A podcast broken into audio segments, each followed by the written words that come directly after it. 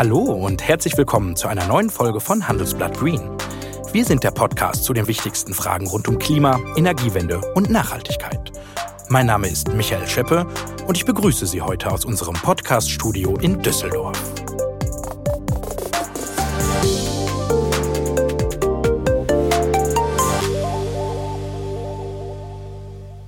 Ich bin einer von fast 43 Millionen.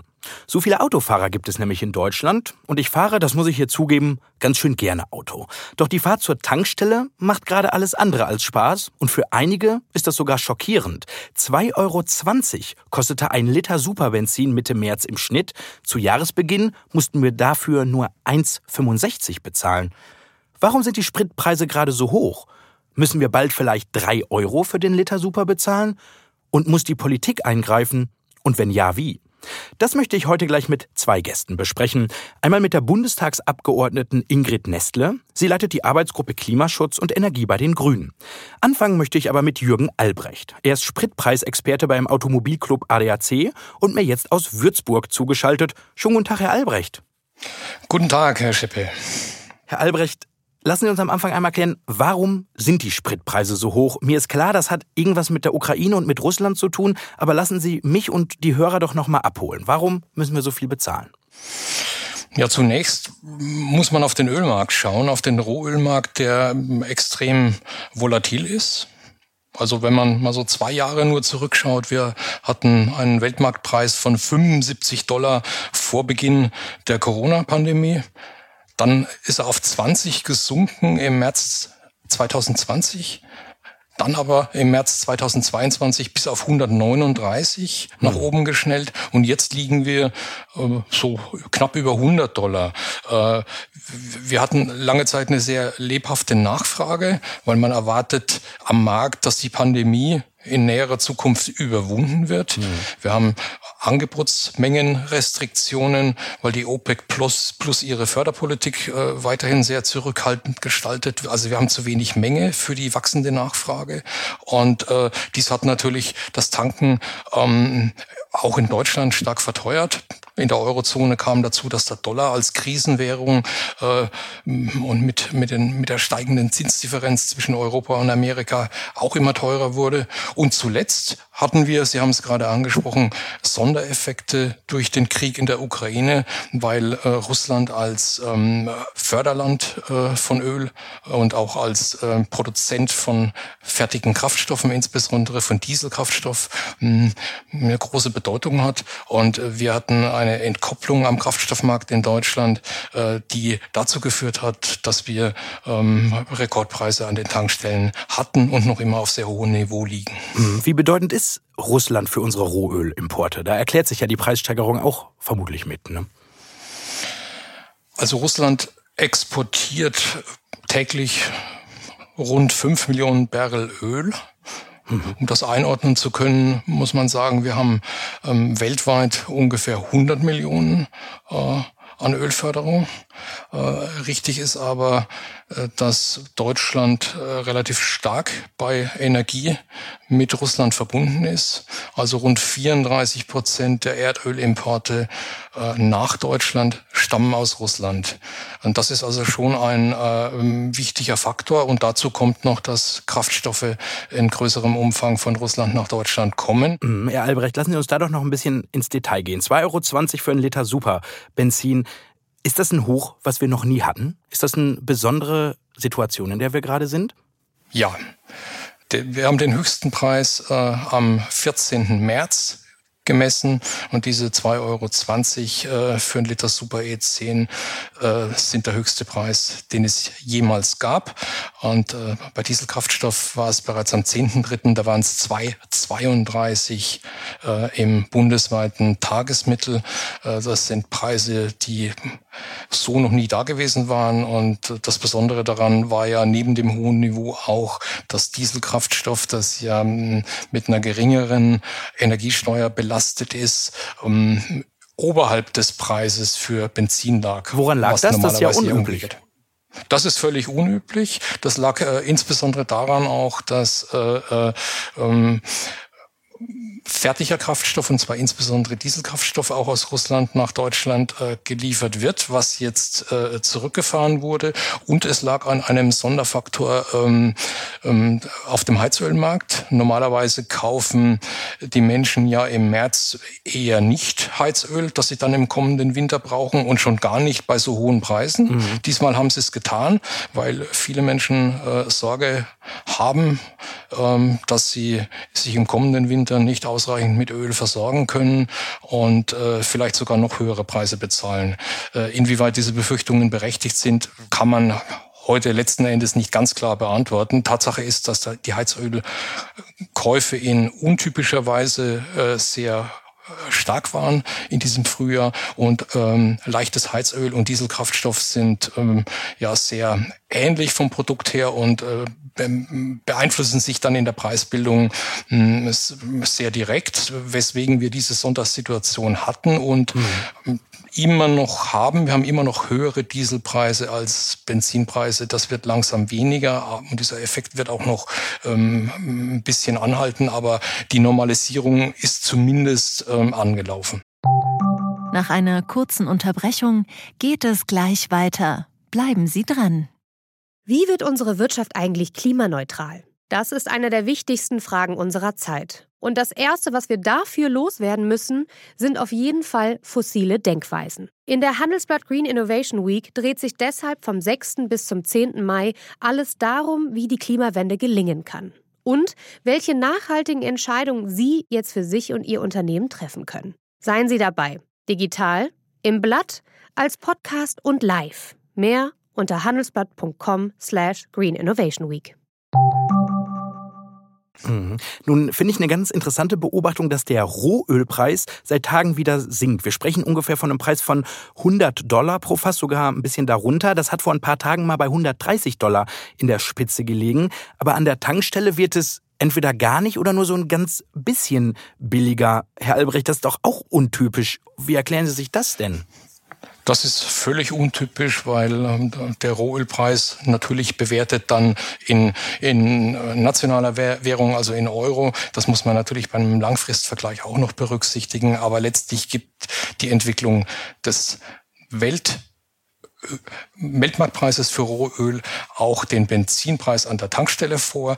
Wir hatten jetzt eine sehr dramatische Entkopplung aufgrund äh, der Sondersituation nach dem, nach dem Krieg. Wir hatten uns die erste Hälfte des März mal angeschaut und äh, da einen ähm, Preisanstieg an der Tankstelle von 38 Cent bei Benzin in 14 mhm. Tagen festgestellt, also ungewöhnlich viel und sogar einen Preisanstieg von ähm, 56 Cent bei Dieselkraftstoff, mhm. obwohl sich vom 28.02. bis 14.03. letzten Endes wieder das gleiche. Äh, Rohöl Preisniveau eingestellt hat. Also nur dazwischen lag ein Hoch und äh, ähm, dies ist, nennen wir Entkopplung wie auch sonst. Mhm. Äh, das heißt, die Mineralölkonzerne bereichern sich jetzt daran? Bleibt da das Geld? Irgendwo bleiben, bleibt die, bleiben diese 38 Cent oder 56 Cent bei Dieselkraftstoff äh, hängen. Sie werden mehr gezahlt, sie sind nicht mehr im Geldbeutel der Autofahrer, sie sind irgendwo anders. Dann, dann fragen Sie mit Recht, wo sind sie? Leider kann man das nicht so einfach beantworten. Äh, klar ist natürlich, das wird ja auch von der Branche zugegeben, dass im Raffineriebereich momentan doch sehr gute Margen erzielt werden. Aber es äh, ist ein weiter Weg von von der Ölquelle, von der Ölförderung äh, über die Raffinerien, über den Großhandel bis zur Tankstelle. Das Geld, was mehr gezahlt wird, bei eigentlich in der Gesamtbewertung nicht so stark veränderter Kostensituation mhm. wird irgendwo verbleiben. Ganz banal ausgedrückt. Und das Kartellamt hat ja nun auch ähm, angekündigt, dass sie sämtliche Marktstufen, also nicht nur den Tankstellenmarkt, sondern auch die vorgelagerten Produktions- und Handelsstufen beobachten will. Manche Fachleute, anders als Sie, sagen, die Situation ist ja gar nicht so dramatisch. Der Autoexperte Ferdinand Dudenhöfer zum Beispiel, der hat gesagt, man sollte die aktuelle Lage jetzt nicht überdramatisieren. Das wären ja gerade mal 40, 50 Euro mehr im Monat für den Durchschnittsautofahrer. Und so hohe Höhenflüge, die gäbe es immer mal wieder. Und die Preise, die werden sich auch schon wieder mäßigen. Herr Albrecht, ist es also doch gar nicht so schlimm? Das mag Professor Dudenhöfer so sehen, dass 50 Euro mehr im Monat, das wären ja dann 600 Euro im Jahr, nicht viel ausmachen. Unsere Erfahrung ist äh, mit unseren Mitgliedern, mit den Autofahrern im Dialog äh, stehend, dass die Mehrheit der Bürger das anders sieht. Es ist ja so, dass nicht nur Tanken oder Heizen teurer wird, sondern wir haben ja eine Inflationsrate jetzt von über fünf Prozent mittlerweile. Wir haben eine starke äh, Verteuerung auch äh, in anderen Bereichen. Äh, wer einkaufen geht oder Dienstleistungen in Anspruch nimmt, wird das sehen. Und ähm, man muss auch äh, befürchten, dass im laufenden Jahr durch Zweitrundeneffekte über Lohnpreisspiralen ähm, dass sogar noch eine weitere Verteuerung hinzukommt. Also das ist eine Frage der Perspektive und ob man das als dramatisch bezeichnet oder nicht, ist Geschmackssache, aber die Betroffenheit vieler Bürger, das ist individuell sehr unterschiedlich, äh, ist etwas, was wir schon feststellen. Mhm. Lassen Sie uns mal nach vorne schauen, auch wenn es in der aktuellen Lage vielleicht gar nicht so einfach ist, aber müssen wir bald drei Euro für den Liter Super bezahlen oder können Sie unseren Hörern da die Sorge nehmen? Also genau wissen tut's keiner, aber meines Erachtens ist die Nennung eines Preises äh, von drei Euro genau das, was wir gerade angesprochen haben, nämlich eine Dramatisierung. Also das sehe ich im Moment nicht. Nun gehen ja einige Autofahrer angesichts der hohen Preise dazu über, Sprit zu sparen, ihre Fahrweise zu ändern. Sie als ADAC, ähm, was sind Ihre drei wichtigsten Spritspartipps? Ich denke, das ist eine, ein Ansatz, äh, sparsam zu fahren, äh, der unabhängig vom Preis verfolgt werden äh, sollte. Mhm. Äh, und es gibt da ja eigentlich Klassiker bei den Empfehlungen, äh, die vielleicht langweilig klingen und irgendwo schon bekannt sind, aber nach wie vor wirken. Das heißt, vorausschauend fahren und gleichmäßig fahren, also keine, keine starken Geschwindigkeitsänderungen. Dann Vermeidung von kurzen Strecken. Mhm diese zu Fuß oder mit dem Fahrrad zurückzulegen und äh, ja, dann das Fahrzeug dann auch leicht machen, Ballast abwerfen, äh, Dachgepäckträger weg, Kofferraum leeren und äh, von daher lässt sich da sicherlich insbesondere über die individuelle Fahrweise äh, ein Spareffekt äh, erzielen, der gar nicht mal so äh, viel Anstrengung kostet, aber einiges erreichen lässt. Was denn? Wie viel Prozent kann man da sparen ungefähr? Naja, gut, es hängt davon ab, wie man davor gefahren ist. Das ist das Problem. Also wir haben, wir haben Versuchsreihen gemacht, wo wir ähm, unterschiedliche Menschen die identische Strecke unter mit dem gleichen Auto fahren äh, ließen und da gab es äh, Potenzial zum Teil von 40 Prozent. Ähm, das hängt davon ab, wie man davor gefahren ist, aber es ist ein, ein durchaus äh, bemerkenswerter Effekt, ob man, ob man permanent äh, beschleunigt und bremst, beschleunigt und bremst oder ob man ähm, mit einer gleichmäßigen Geschwindigkeit äh, äh, unterwegs ist, äh, insbesondere äh, im, im Überlandverkehr, äh, wo man vielleicht dann drei Minuten später irgendwo ankommt ankommt, aber äh, deutlich weniger Kraftstoff verbraucht hat. Und das ist natürlich mit, mit der Wahl, ähm, ja, vielleicht auch der richtigen Tankstelle beim richtigen Anbieter zum richtigen mhm. Zeitpunkt, weil wir haben ja auch untertags erhebliche Schwankungen der Preise. Etwas, was in der Summe zumindest den, äh, die Problematik der enorm hohen Preise an der Tankstelle ein wenig äh, mildert, auch wenn die Preise dann natürlich als solche hoch bleiben. Aber äh, generell hat der Nachfrager da natürlich auch eine gewisse Macht, äh, Preisbildung zu beeinflussen, indem er seine, seine Nachfrage mh, entsprechend gestaltet. Mhm. Also Preise vergleichen, vorausschauend fahren, das sind die Tipps des ADAC. Herr Albrecht, lassen Sie uns doch am Ende unseres Gesprächs noch ein wenig politisch werden.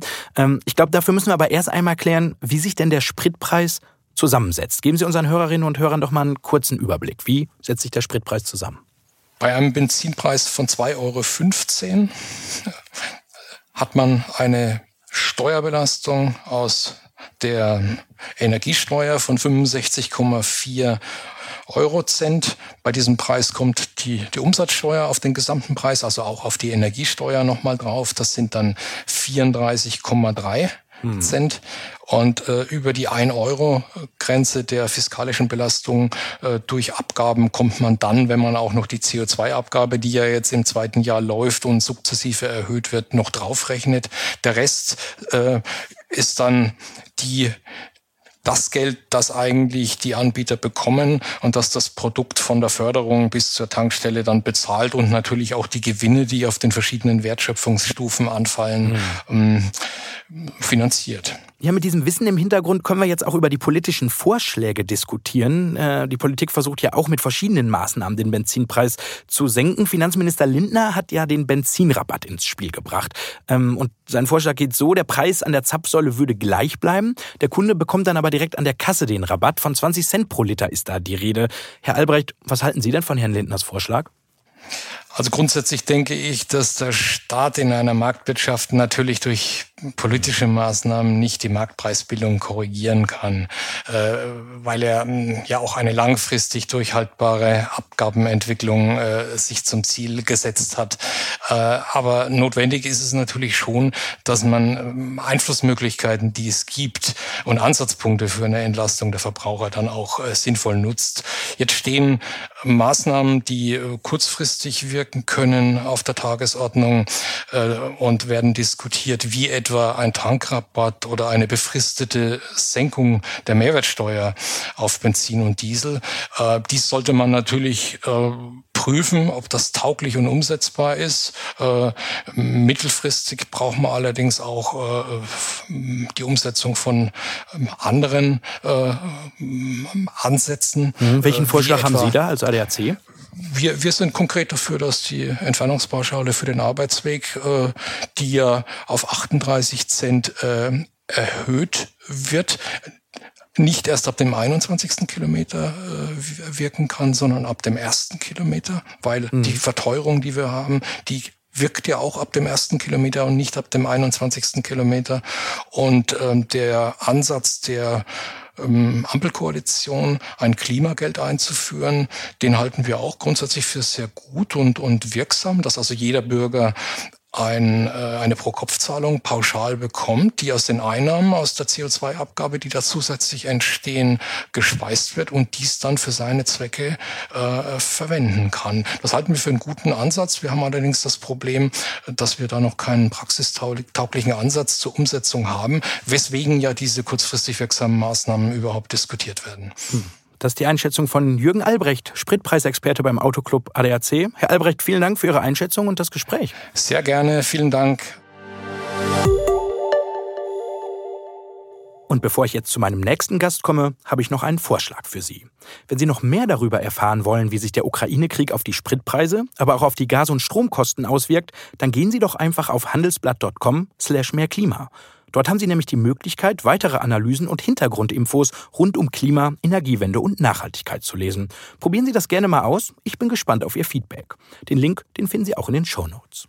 Und nun möchte ich mit der Bundestagsabgeordneten Ingrid Nestle von den Grünen sprechen. Sie leitet die Arbeitsgruppe Klimaschutz und Energie und ist mir jetzt aus dem Bundestag zugeschaltet. Schönen guten Tag, Frau Nestle. Guten Tag. Frau Nestle, viele Autofahrer sind wegen der hohen Spritpreise in Aufruhr. Das haben wir gerade schon mit dem ADAC gesprochen. Äh, Sie als Mitglied der Arbeitsgruppe Klimaschutz und Energie und eben als Grünen-Politikerin, Ihnen müssten die hohen Spritpreise doch gefallen, oder? Na, ich möchte ja nicht hohe Spritpreise per se, sondern ich möchte einfach nur, dass nicht gigantische Kosten an die Gesellschaft abgewälzt werden, die sich äh, ja, von dieser Abhängigkeit vom Auto ergeben.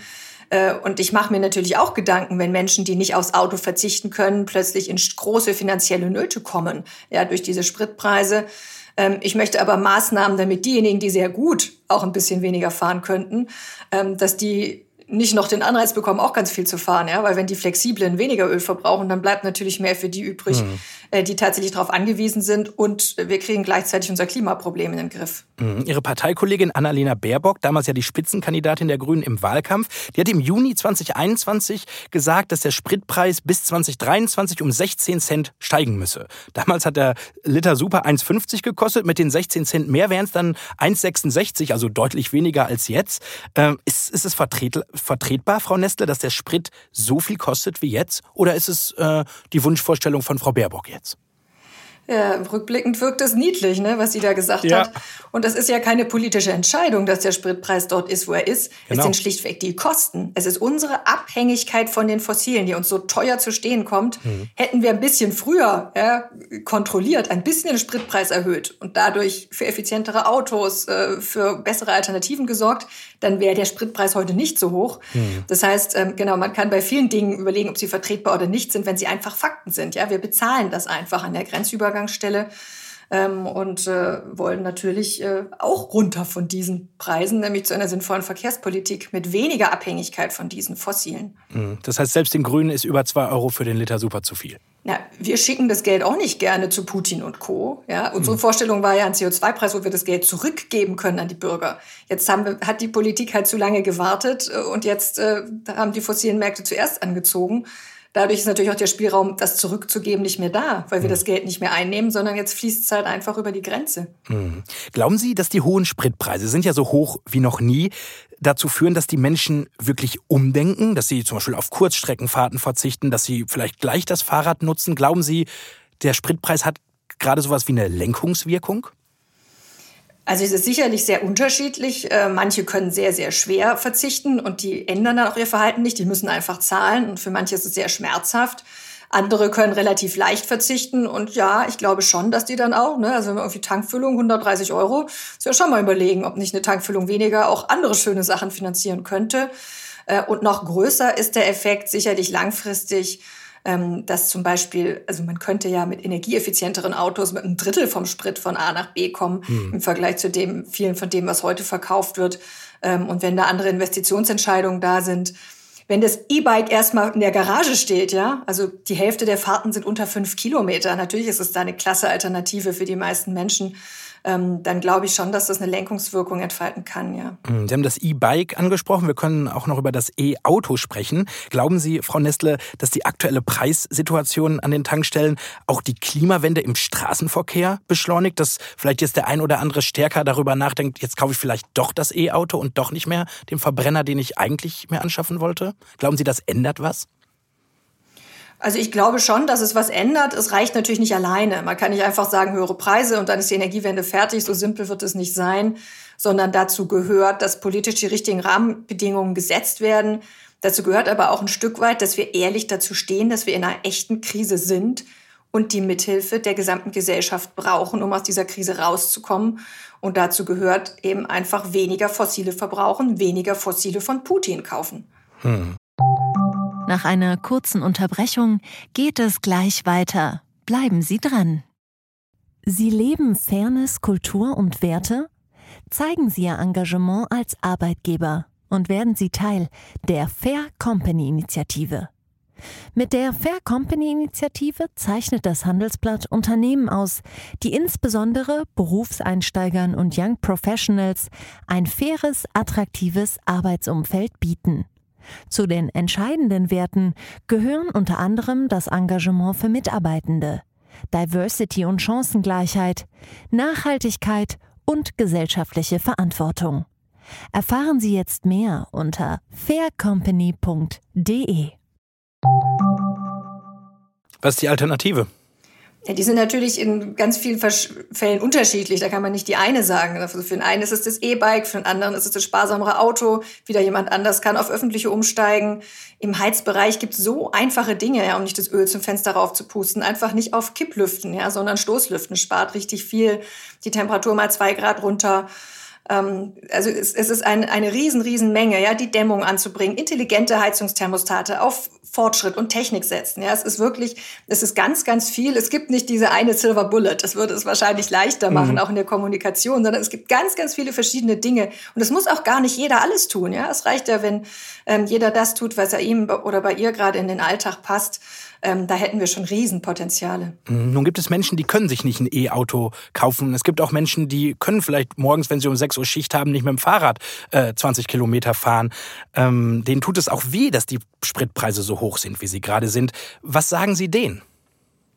Genau darum geht es ja. Das sage ich. Es geht darum, dass die, die nicht ausweichen können, ja, dass die das Öl bekommen. Das Öl ist gerade sehr knapp und das sehen wir in den Preisen. Und ich finde es hochgradig unsolidarisch, ja, dass alle diejenigen, die sehr gut verzichten könnten, ja sagen, ach nee, ich finde, ich fahre auch. Ja, es geht uns genau darum, dass wir diejenigen, die nicht verzichten können, dass die das Öl bekommen.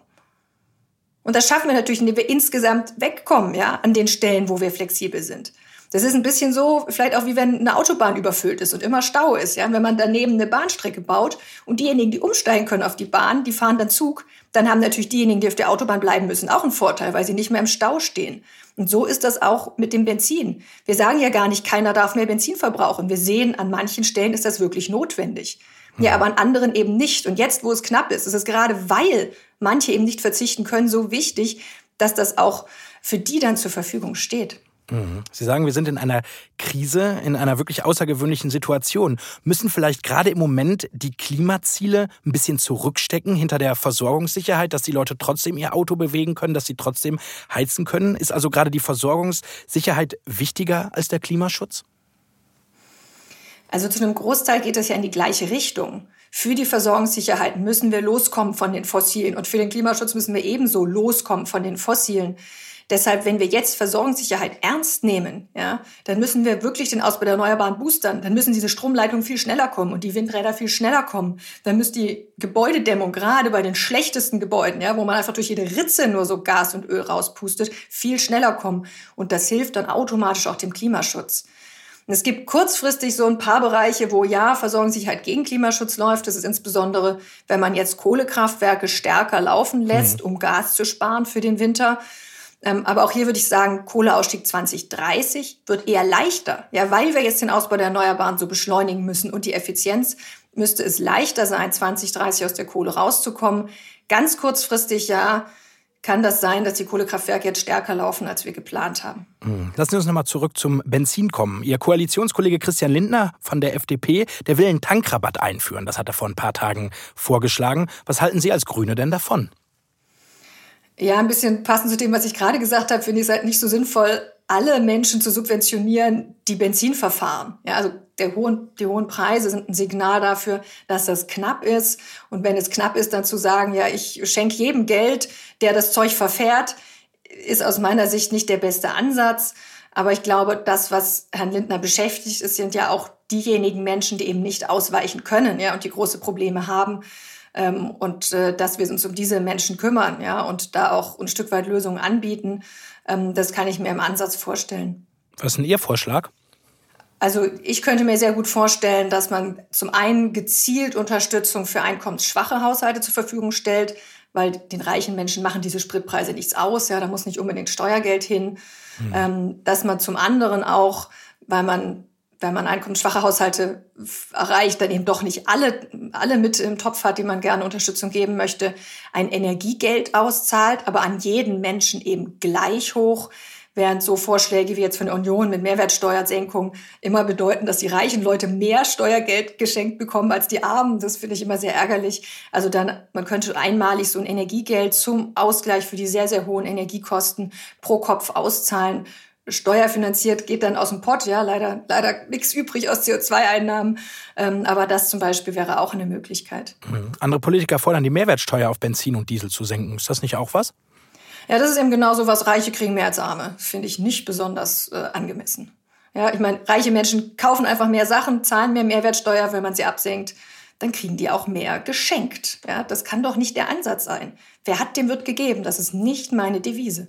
Mhm. Dann hätte ich noch einen letzten Vorschlag. Das hat eben der ADAC mir auch noch mal erzählt. Da geht es um die Pendlerpauschale. Die haben sie ja rückwirkend zum 1. Januar schon von 35 auf 38 Cent erhöht. Das fand der ADAC auch ganz löblich. Ähm, der sprach dann aber über die Fernpendler, weil die Pauschale gilt ja erst ab dem 21. Kilometer. Und der ADAC fragt, sollte die nicht eher ab dem ersten Kilometer gelten, weil Benzin ist schon ab dem ersten Kilometer teuer. Naja, das ist wieder ein bisschen die Richtung, wir wollen die unterstützen, für die es wirklich hart ist. Und natürlich ist es für die Fernpendler sehr viel härter, ja, als für die, äh, die nur eine kurze Strecke fahren. Das kann man eher noch mit seinem Gehalt äh, wuppen.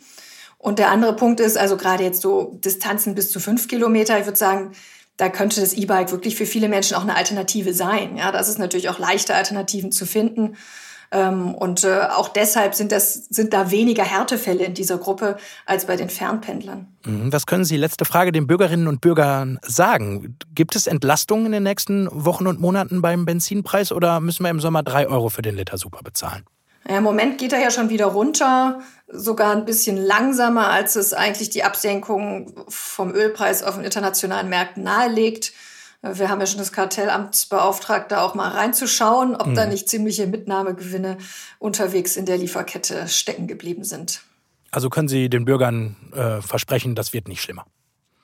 Oh, versprechen kann im Moment, glaube ich, niemand was. Ähm, die Situation ist ernst. Ja, die, äh, der Krieg äh, in der Ukraine ist ein Drama, aber auch die Frage, wie Energie bei uns ankommt aus Russland äh, und dann sukzessive aus anderen Ländern, die kann, glaube ich, gerade keiner mit hundertprozentiger Sicherheit vorhersagen, wie sich das entwickeln wird. Ähm, deswegen bin ich da ganz vorsichtig mit Versprechungen. Ähm, aber im Moment ist kurzfristig die Tendenz erstmal wieder leise nach unten. Mittelfristig bleiben diese Preisrisiken auf jeden Fall drin. Ja, wir haben jetzt gesehen, was die Abhängigkeit von Fossilen an Preisrisiken mit sich bringt. Und wer davon sicher sein will, der muss weg von den Fossilen. Das ist die Einschätzung von Ingrid Nestle von den Grünen. Vielen Dank für Ihre Zeit und viele Grüße nach Berlin. Danke auch. Alles Gute. Und das war Handelsblatt Green für diese Woche. Wenn Sie Fragen, Themen oder Anregungen für uns haben, freuen wir uns über Ihre Mail an green.handelsblatt.com. Mein Dank gilt Alexander Voss für die Produktion dieser Ausgabe. Und wenn Ihnen unser Podcast gefallen hat, freuen wir uns natürlich über eine gute Bewertung in Ihrer Podcast-App. Bis zum nächsten Mal. Tschüss aus Düsseldorf.